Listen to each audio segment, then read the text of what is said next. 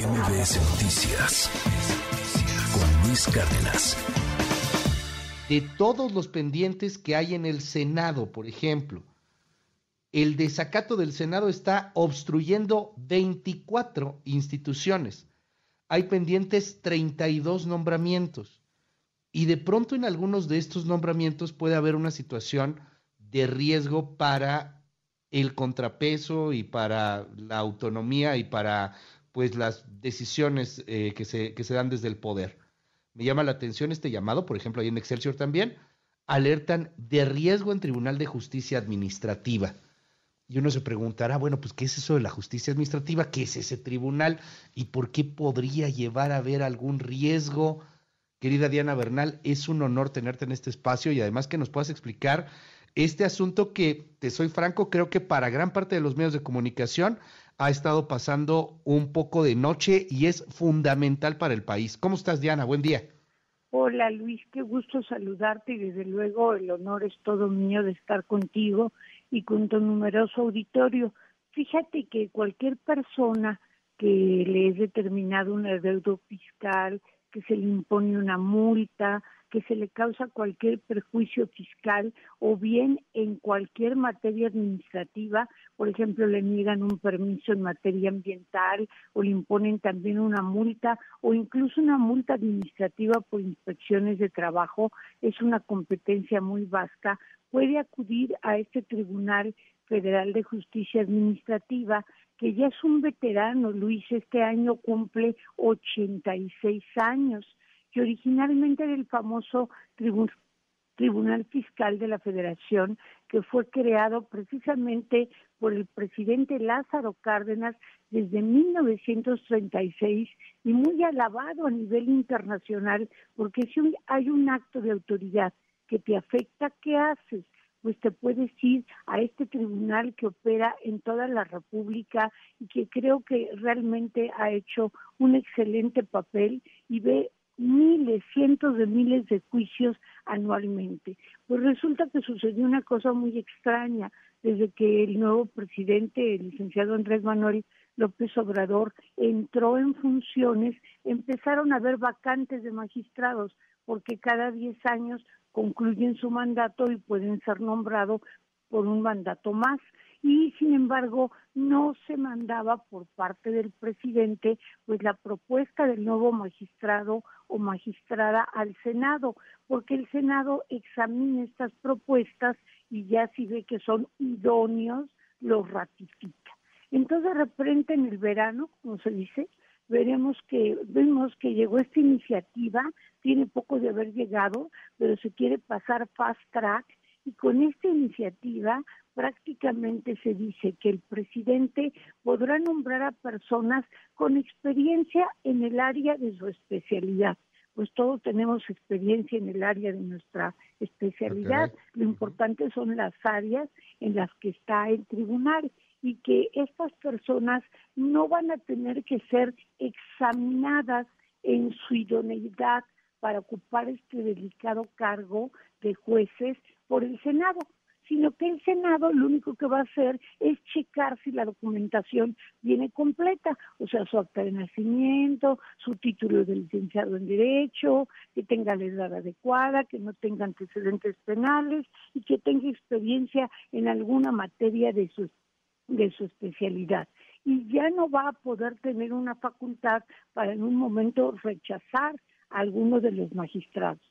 También hay otras cosas muy delicadas como que se prevé que la tercera sección, que es una sección en materia del Sistema Nacional Anticorrupción, de responsabilidades, que el presidente tampoco la ha acabado de integrar, solamente hay dos magistrados, pues esta sección ya va a poder elegirse a un presidente o presidenta de allí y además va a formar parte del pleno que resuelve los asuntos más delicados.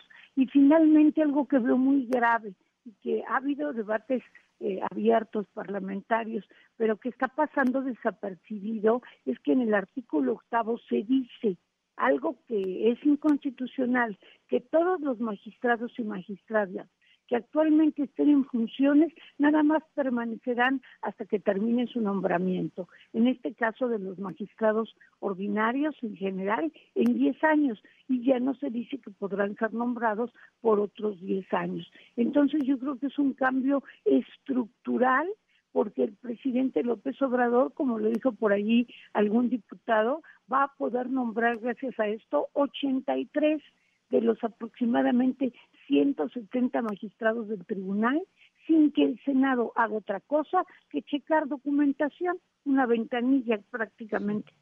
Una oficialía de partes, a final de cuentas. Y, y, lo importante de los debates y, y de, de, que un órgano como el Senado, como el Congreso, pueda validar, votar. Cierto, está repleto de grilla, está repleto de, de discusiones, pero creo yo que lo importante, Diana, es que al, menos tenemos ahí un contrapeso.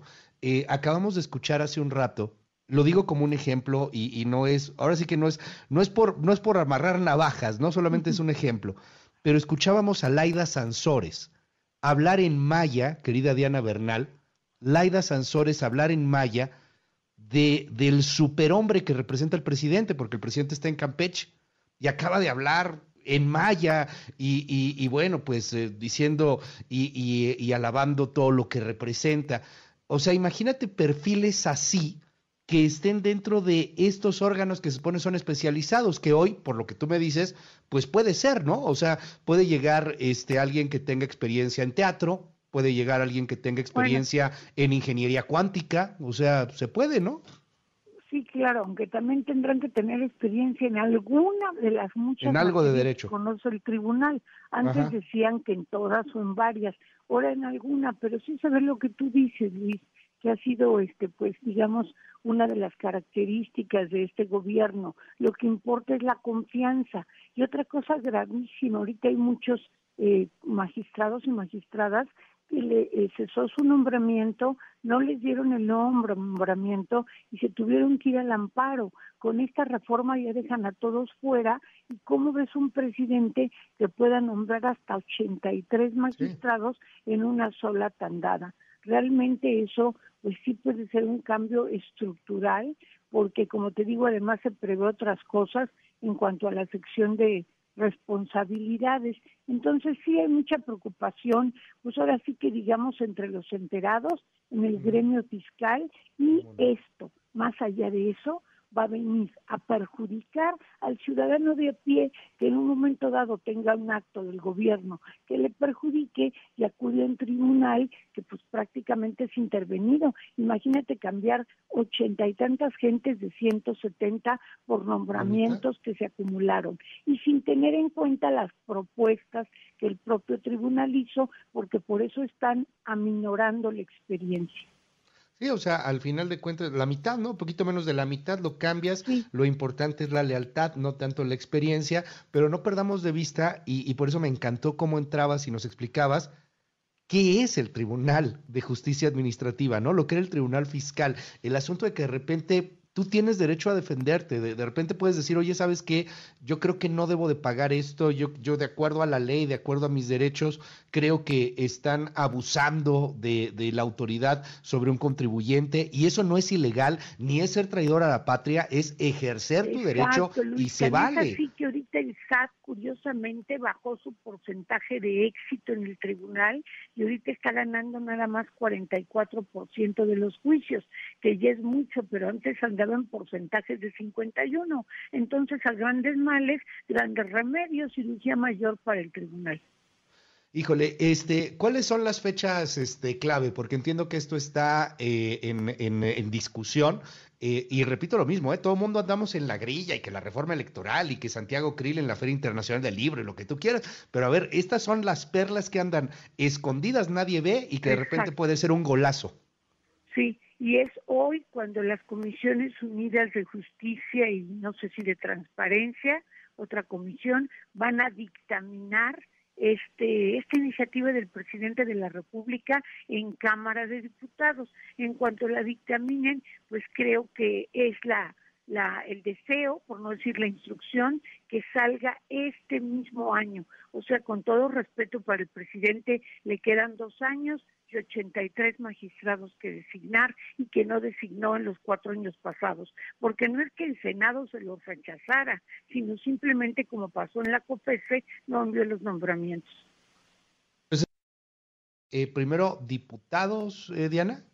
Sí, ahorita estén diputados, hoy lo dictaminan comisiones, seguro pasará al pleno esta misma semana y yo creo que para la próxima estará aprobándose en el Senado, pese a toda la oposición que ha habido, parece que están cambiando algunas cosas que ya no quiero comentar para no alargarme, pero que eran muy lesivas, pero que estas de disminuir las facultades del Senado para calificar la idoneidad de las propuestas del presidente, esas parece que están permaneciendo tal cual y también sacar, en cuanto concluyan su nombramiento, ya, sin la oportunidad de otros 10 años más, a todos los magistrados y magistradas. Y eso se hace con el pretexto en la iniciativa de fortalecer la justicia administrativa. Ya, bueno, pues vamos a seguir aquí discutiéndolo en estos días, si nos das oportunidad. Gracias por darnos luz en este tema. Es Diana Bernal. ¿Cómo te seguimos en tu red, Diana? Eh, mis redes Diana Bernal LA1 en Twitter y Diana Bernal. Un abrazo, Luis, mil gracias. MBS Noticias con Luis Cárdenas.